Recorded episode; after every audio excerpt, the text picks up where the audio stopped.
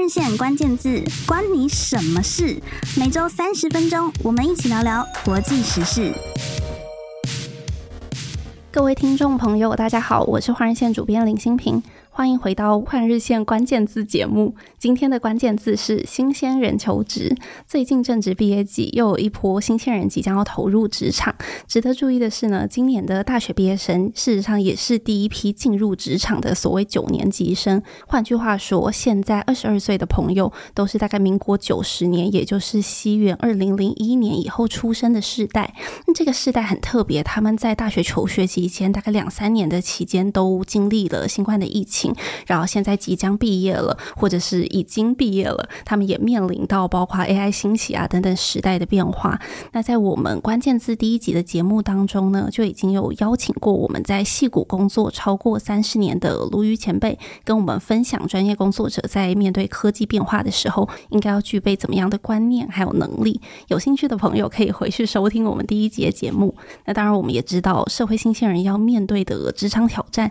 其实远远不是技术面的变化这么简单而已，所以在这一节节目当中呢，我们会更聚焦在个人的职涯规划，特别是国际职涯还有海外职涯这方面，和大家讨论应该要如何找到自己的职涯定位。那我们今天邀请到的来宾是换人线作者，同时也是 Work Life in Japan 日本直活的创办人 Mark。Mark 好，大家好，我是 Mark。感谢 Mark 在日本和我们远端连线。二零一七年的时候是我认识 Mark 的第一年，那时候 Mark 三十八岁，这可以讲吧？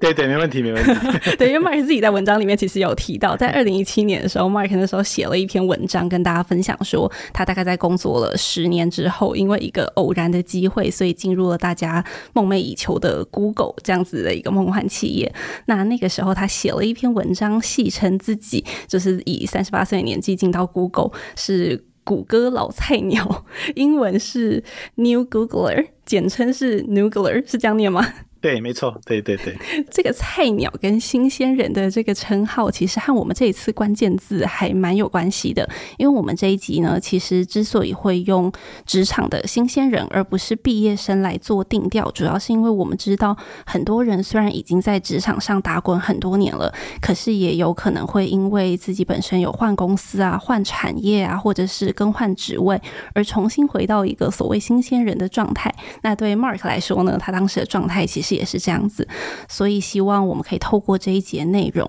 不只可以给我们一般年轻的社会新鲜人做一些参考，也可以给正在计划或者是已经投身到新领域里面的朋友一些建议还有鼓励。那前面说了这么多，我们就赶快进入正题，想要先请 Mark 简单介绍一下你的职涯路径，给我们的听众朋友了解。好，没问题。对，刚刚那个 Christine 提到，对，就是那个我是在三十八岁的时候进 Google，可是，在那个之前，呃，我自己本身其实也有很多自己在重新回到新鲜人的这种状态的东西，所以我就可能很快的介绍一下我的背景。对，然后我是在台湾出生，然后我十四岁的时候，我们家里移民到加拿大，所以我是在加拿大完成我的到大学之前的学历。然后到大学的时候，我毕业的时候是两千年，然后那个时候念的是念就是 computer science 软体工程。那那个时候的软体工程其实没有像现在这么夯啦。两千年的时候刚好就是那个我们第一次的那个网络泡沫的时候，所以我毕业的时候其实刚好就是碰上了网络泡沫那个时候，所以其实。毕业之后一出来，其实那个时候，呃，软体工工作非常难找。那虽然我那时候是在加拿大，然后其实离美国也算是蛮近的，然后其实。签证方面的话，在加拿大呃去美国或者在美洲的话，其实相对也简单。可是其实我也是花了很多时间，然后一直没有办法就是找到一个不错的工作。到最后找了一个工作，大概工作了半年之后，我觉得诶，这可能不是我想要的东西，所以那个时候我就决定回去台湾。所以我是在两千零二年的时候回台湾工作。然后在台湾的时候，我总共待了四年，基本上主要的工作其实是就找到了一个就是金融相关的系统的一个 IT 工程师的工作。那我在那边做了四年，然后也是到最后觉得说，哎，我好像其实并不是适合这种技术方面的工作。然后我就想到说，哎，说不定想要有办，想要有机会的话，想要去再去进修，所以我觉得那个时候我就申请了一些学校，最后到了呃美国加州的一个大学呃南加大去念 MBA，然后那个时候是二零我毕业的时候是二零零八年的时候在那个南加大毕业，呃毕业之前其实就是我是在那边上两年的的 MBA，那在中间的时候其实有一个机会在那个呃暑假的实习的时候有。被在日本的 Sony 的公司有被他们聘请，然后到日本来做实习，然后到实习之后，其实他们还呃蛮觉得我那个时候当时的背景跟他们想要做的东西其实还蛮 match 的，所以他其实就是在二零零八年之后就呃请我到日本工作。那刚好那个时候就是第二个，其实是二零零八年那个时候，大家如果还有点记忆的话，那时候其实刚好是就是金融风暴 Lehman Shock 的那个时候，所以其实我那个时候。刚刚好有点类似避掉了那个 Lehman Shock，然后我因为我是那时候到了日本，那个时候日本相对的冲击比较少，那可是美国的时候，那个时候其实就真的还蛮，就是同学啦或是朋友，其实那个时候就业都还蛮困难的。那因为这样子的话，然后我就是从二零零八年到现在，我一直都是待在日本。然后那刚之前 Christine 有提到，就是我是在三十八岁，二零一七年的时候有个机会转职到了 Google。然后之后我在那边待了两年，快快两年之后，我又再离开 Google，然后现在我回到了就是 Sony 的集团下面，然后我现在的工作其实就是在做一些海外的事业开发，然后我们的主要的产品是一个所谓的 NFC Technology，呃，像大家可能来日本会知道，就所谓的西瓜卡，他们里面的技术其实是我们跟我们有相关的，所以我就是负责在做一些跟这个技术相关的事业开发。是，这个是非常完整的介绍。我在 二零一九年的时候曾经有采访过 Mark，那当然那个时候的契机是因为 Mark 决定要离开 Google，这个部分我们后面可以再多聊一点。不过我猜大家就是 听了这么多 Mark 的介绍之后，一定觉得就是很丰富。然后我自己因为在一九年的时候已经听过一次了，所以我大概知道发生了哪些事情。但我相信我们听众朋友还是蛮好奇其中的一些特别的转折，还有一些就是。是当时转换的时候的一些学习和体悟，所以我们就稍微回到前面一点来请教 Mark。就是 Mark 刚刚提到说，你大学念的是 Computer Science 嘛，就是电脑工程这一方面。那当然，现在现在其实资工啊这方面的科系就是算是蛮常见的，但是在当时的时候，呃，我觉得应该也谈不上冷门，但是算是一个比较新鲜，而且甚至是比较被看好的专业，是吗？对，应该是说那个时候的戏骨，他们比较重视的还是是电机，就是 electrical engineering，可能半导体相关的东西。所以其实跟如果跟半导体有相关的话，那个时候的工作就是机会会比较多。那我那个时候其实说实话啦，我大学并不是一个 很认真的一个学生。刚好我最最近有机会，就是有回去看了一下我那个时候大学的成绩单，有说哦。幸好我是真的有毕业的感觉，对，所以其实说实话，我就是毕业的时候，其实我自己本身我自己也有那时候有有一样的认知啦，就是说，其实我所谓的呃 computer science 相关的一些。专业的的能力来讲，并不是这么足，所以其实我毕业之后，我有自己去算是进修，就是说我去找了一些我比较呃有兴趣的一些就是领域，所以我最后选的就是 database，就是资料库相关的，所以我最后是其实是我去拿了一个资料库的一个一个证照，然后就是想要做一些资料库相关的的工作。那那个时候其实我拿到过之后，其实加拿大跟美国这边还是相关的。我觉得一部分也是因为我虽然有证照，可是我并没有相关的一些就是工作经验，所以其实那个时候工作也蛮难找的。所以我最后就决定说，我就想要回来台湾，然后找一些呃资料库相关的工作，然后就还也还蛮幸运的，我就在台湾有找到这个工作，然后用这个方式去累积了我那种相关的呃专业的经验。是这个，其实 Mark 提到的状况蛮呼应现在毕业生会遇到的状况，就是说，当然大家刚毕业的时候一定是没有工作经验的嘛，然后专业能力相对来说一定还是会有一些可以再加强、再精进的地方，那这都是很正常的。只是说，在我们还没有相关经验的时候，我们要怎么样去 present 自己，以及我们在找工作也许会遇到一些困难，甚至是大环境带来的困难的时候，应该要怎么面对？那 Mark 你自己觉得？经历过那一段之后，你会怎么建议大家？嗯，对，回想一下，那个时候其实我找工作其实真的花了蛮久的时间。我记得我是在那个我毕业之后，二零年、两千年、两千年之后，我大概花了将近一年的时间拿那个证照。二零零一年嘛，然后我在加拿大跟美国其实找工作找了半年多，快十个月吧，才找到一个工作。可是那个工作我。刚之前提到，就是我大概工作了呃近半年之后，觉得那不太适合我，我就离开了。不过就其实真的，我觉得第一个就是那个时候，其实心理的压力真的是还蛮蛮 蛮大的。对，然后那个时候其实就是说，一开始一定会想要就是说，哎，就是你可能自己学的东西，你自己有兴趣，你你只会想要去想办法去找到一些相关的。的工作，可是如果当时间越来越长，然后你可能会觉得越来越心里越来越不安的时候，其实这时候心理压力还蛮大的。那个时候其实我觉得真的是还有有一些可能家庭啊朋友的 support 会让你会觉得稍微比较好一点。那可是我觉得就是有的时候可能就真的是时间或者是趋势不对的时候，我还是会觉得就是说尽量可以想办法就是沾到一点边，因为其实我刚刚之前提到就是说我最后在加拿大找到那个工作，它其实是跟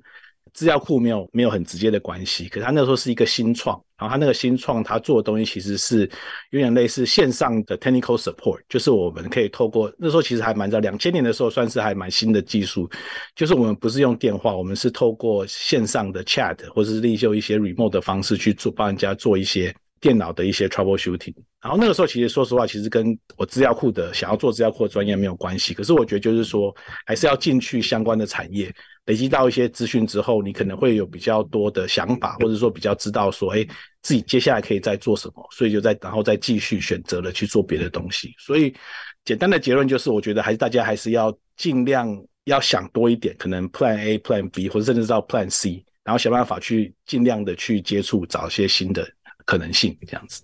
是我记得 Mark 在回台湾的这四年里面，第一年的时候，其实你也是不断在尝试的过程。就是那个时候，呃，其实没有一开始就找到你觉得说很符合志趣或者专业的工作，所以你前面其实换了三份，到后来才找到你觉得可以发挥的地方。嗯。嗯，对。其实我觉得大家听起来应该会蛮吃惊的，因为我刚回到台湾的时候，我三个月里面换了三个工作。我那个时候其实刚回来台湾的时候，其实你可以。把我当做是一个可能算是一个外国人，就是说他虽然当然我不会讲中文，然后我之前是在台湾长大的，可是其实对于台湾的工作的环境，其实我是完全没有概念。所以那个时候就第一份工作，哎，薪水好像不错。然后我之前在加拿大经验又是说，哎，找了这么久找不到工作，所以我第一个 interview 第一个经验，他决定要请我，我就很快就进去了。然后可是那个时候我进去之后，我很很快的发现，就是说他们想要。希望我做的东西跟我想要做的东西不一样。那简单讲就是说，他们虽然是一个科技公司，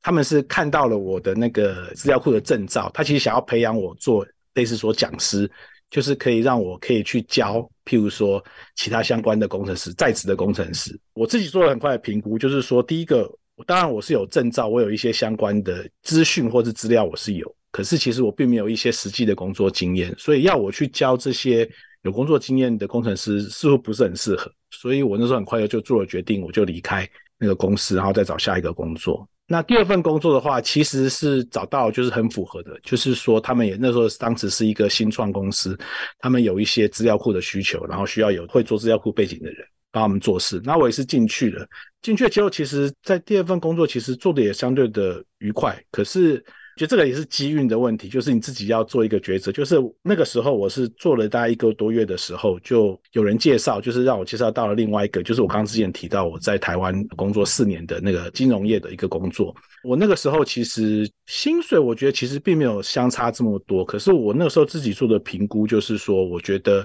新创他们那个算是一个比较新的领域。然后算是影音相关的东西，然后金融业的话，我那时候评估对自己的评估是第一个，金融业的话，它可能相对你能碰到的的一些 project 比较多，然后比较大。资料库来讲的话，能够说能够拿到的一些讯息或者做一些分析的机会也比较多。所以我那个时候就是以这个分析的结果，我就辞去了我第二份工作，然后到了我第三份工作。那在那个地方的话，真的就是还蛮多学习的机会，所以我就待了四年。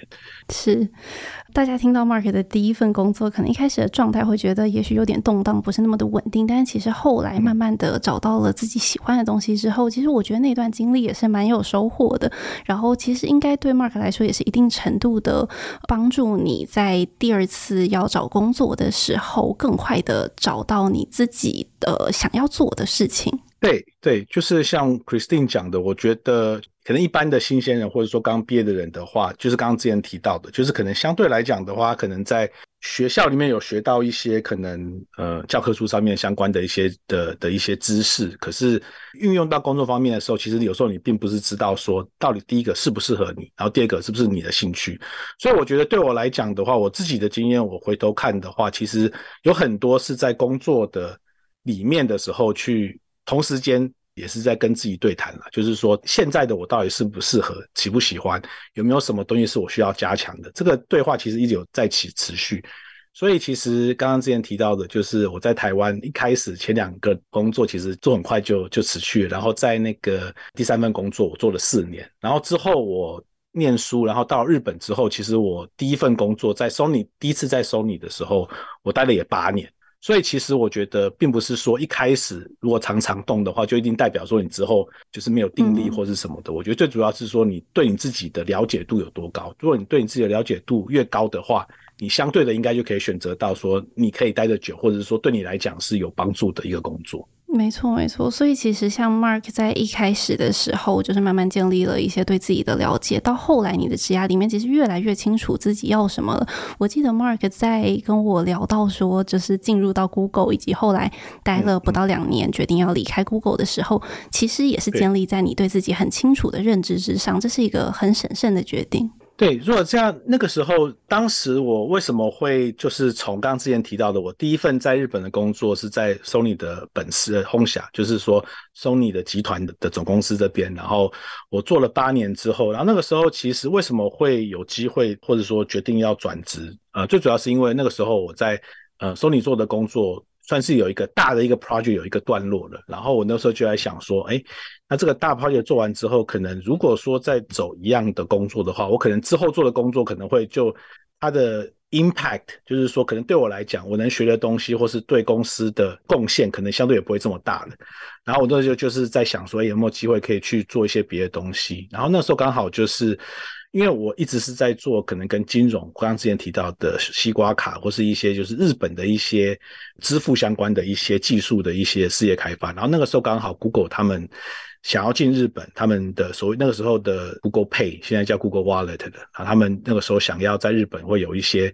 引进一些日本的技术，然后我刚好同那个时候在 Sony 的那个时候有累积的相关的技术，所以我那时候就进去，我就有机会就是 interview，然后就有机会进到 Google Japan。然后在那个时候的话，我自己给我自己的目标就是说，他们那个时候刚好也是有一个大的 project 需要去 launch，所以我就是希望可以把那个大 project 做起来。那那个时候这的确就是也是花了不少时间，就一年多两年。然后当那个大的 project 做完之后的话，我那时候再评估一下自己的可能我的能力加上我想要做的事情。因为我在一开始在日本的时候，我一直是帮日本公司做海外的事业开发，所以变成就是说，其实我运用的语言其实大部分是英文，然后日文的话可能是在公司以内或者跟同事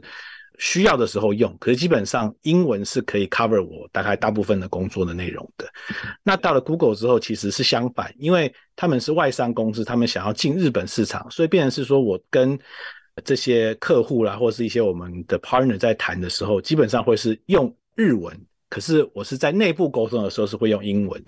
然后这个东西其实我做了一年两年，我发现说，其实我想要做的东西其实是还是是想要帮日本公司做一些海外的事业开发。那做了这两年，当然在 Google 其实呃我也得到了很多的相关的一些经验，然后跟遇到很多人，然后知道了很多东西。可是我那时候还是觉得就是说，哎，我还是想要做帮日本。公司做海外的的事业开发，所以我就那时候决定离开。然后之后又是有一个契机，我就再回到了就是 Sony 的我们集团下面的一个子公司。然后我现在也是在帮他们做海海外的事业开发这样子。是。感谢 Mark 的分享。那我们现在对 Mark 的职涯已经有一个初步的认识了。我们先休息一下，在下半集里面，我们会再更进一步聊聊 Mark 在 Google 的经验，以及他从这些经验里面的学习，还有可以给我们现在求职者哪一些建议。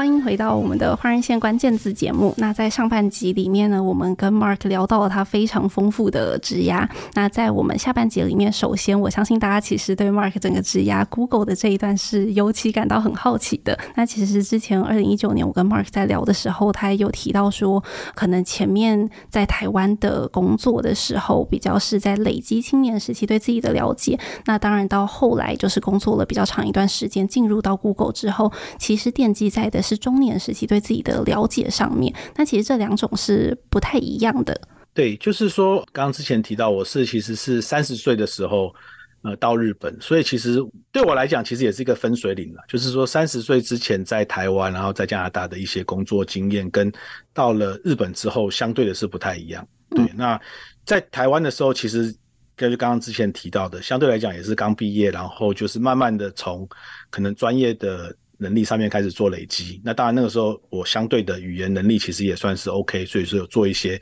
帮助呃公司做一些东西。可是那个时候其实并不是我的主要的的一个能力，那个时候能力比较算是注重在就是工程师的能力。之后我决定了要再进修，然后决定要走商的时候，其实相对就有点相反了，就变就是说，其实走商的话其实是沟通能力，还有就是说你对的一些新事物要多快可以就是了解。或是一些不同产业的好奇心啊之类的，所以就变成就是说，当然那个时候你的专业能力其实是有有一些专业或是一些功能 IT 的相关的资讯是可以帮助你的。可是到了商场的时候，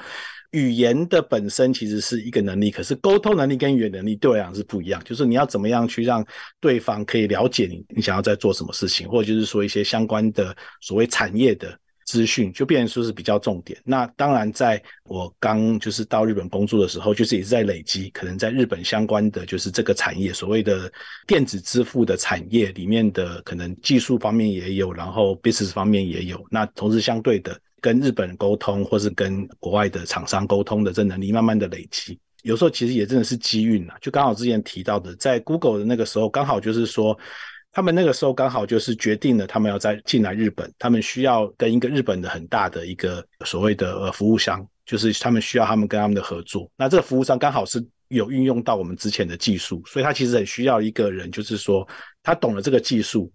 然后可是他又要懂得怎么样去跟这些日本的厂商做沟通。这个人同时间也要有一个足够的英文的或者是一些跨跨文化的沟通能力，对跨文化的一些沟通能力，所以他可以。跟日本厂商沟通，又可以跟 Google 内部沟通，然后同时间他要有这个相关的的专业技巧。那我这刚好就是天时地利人和吧。那个时候刚好就是我的那个 skill set 刚好是符合他们想要懂的，所以那其实那时候很快的，我就我进去了 Google，然后帮他们在帮他们做了这个 project 这样子。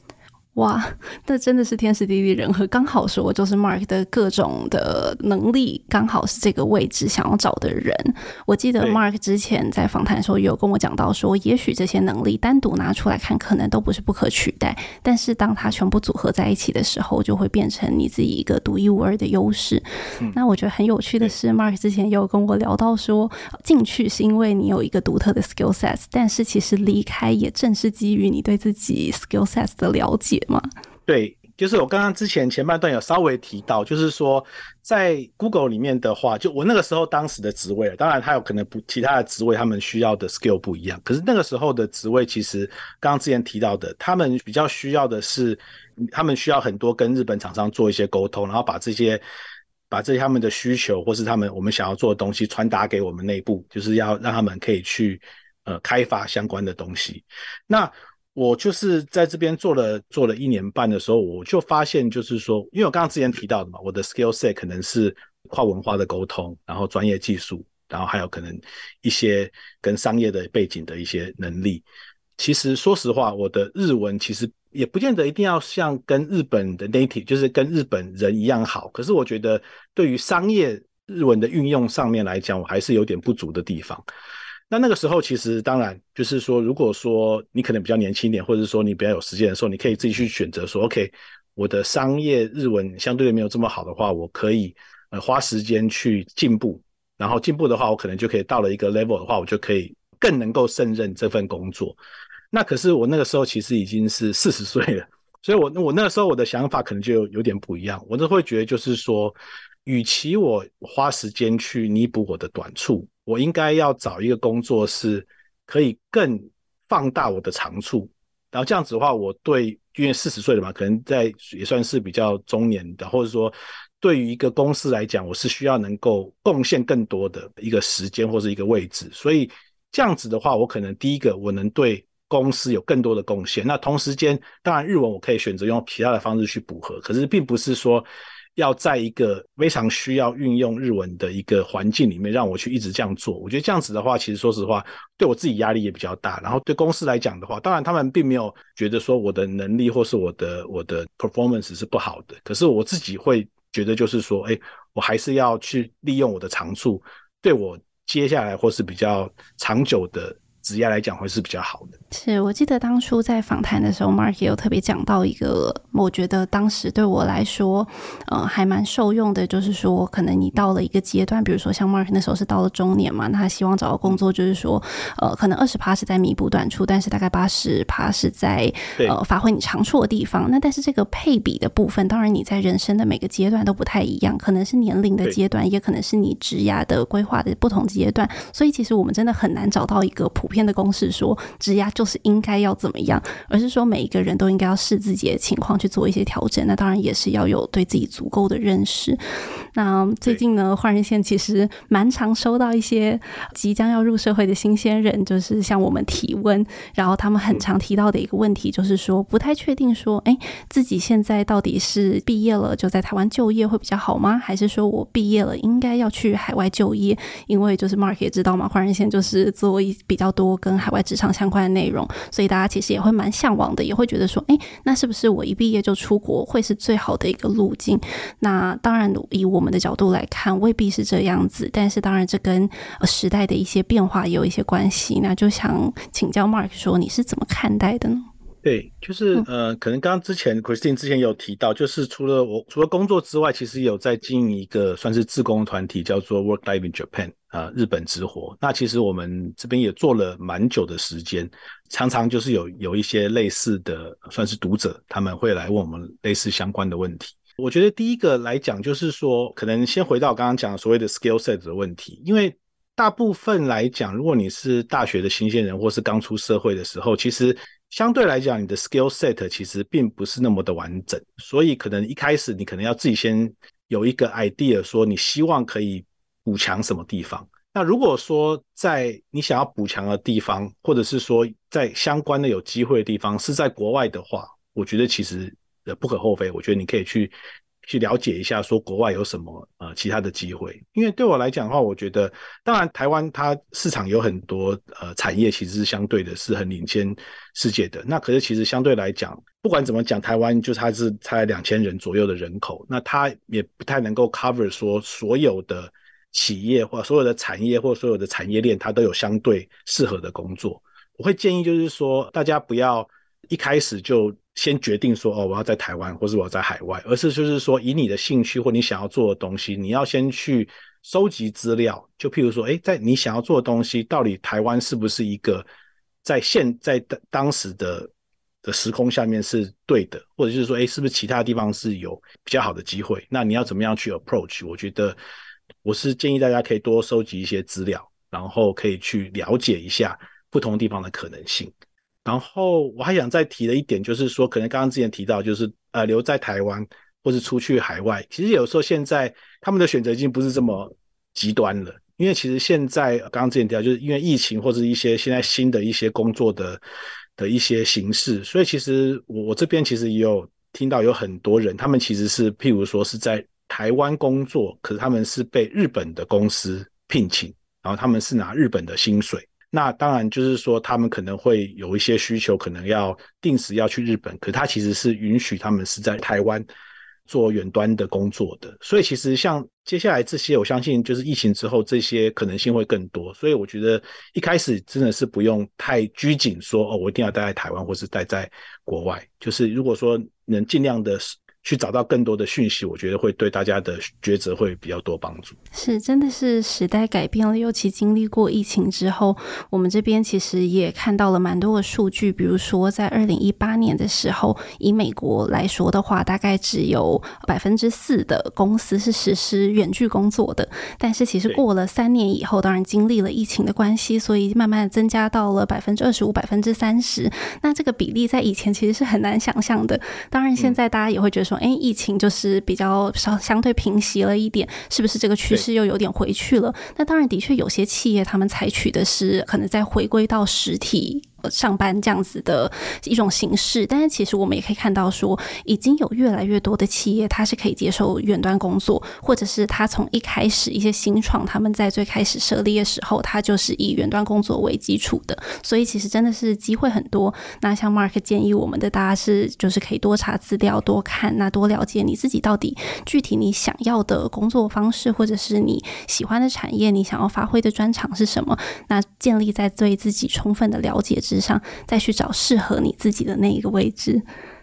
今天很感谢 Mark 的分享。那如果想要更完整的认识 Mark 的职业，还有他每一个的抉择点的话呢，可以在我们这一集的节目资讯栏位里面看到换人线在二零一九年专访 Mark 的连结。这一篇文章叫做《职涯没有标准答案》，他闯入 Google 却主动请辞，一个旅日台湾人的非典型求职案例。那此外呢，为了要更好的服务我们的听众朋友，我们现在也正在进行一个对于我们。Podcast 节目的调查，很欢迎大家同样的可以在这个呃资讯栏里面找到我们的问卷连接。那欢迎大家填写这个问卷，给我们一些建议，也欢迎和我们分享您想要多听听什么样的主题。那今天的节目就到这边结束，我们下次再见喽，拜拜，拜拜，谢谢大家。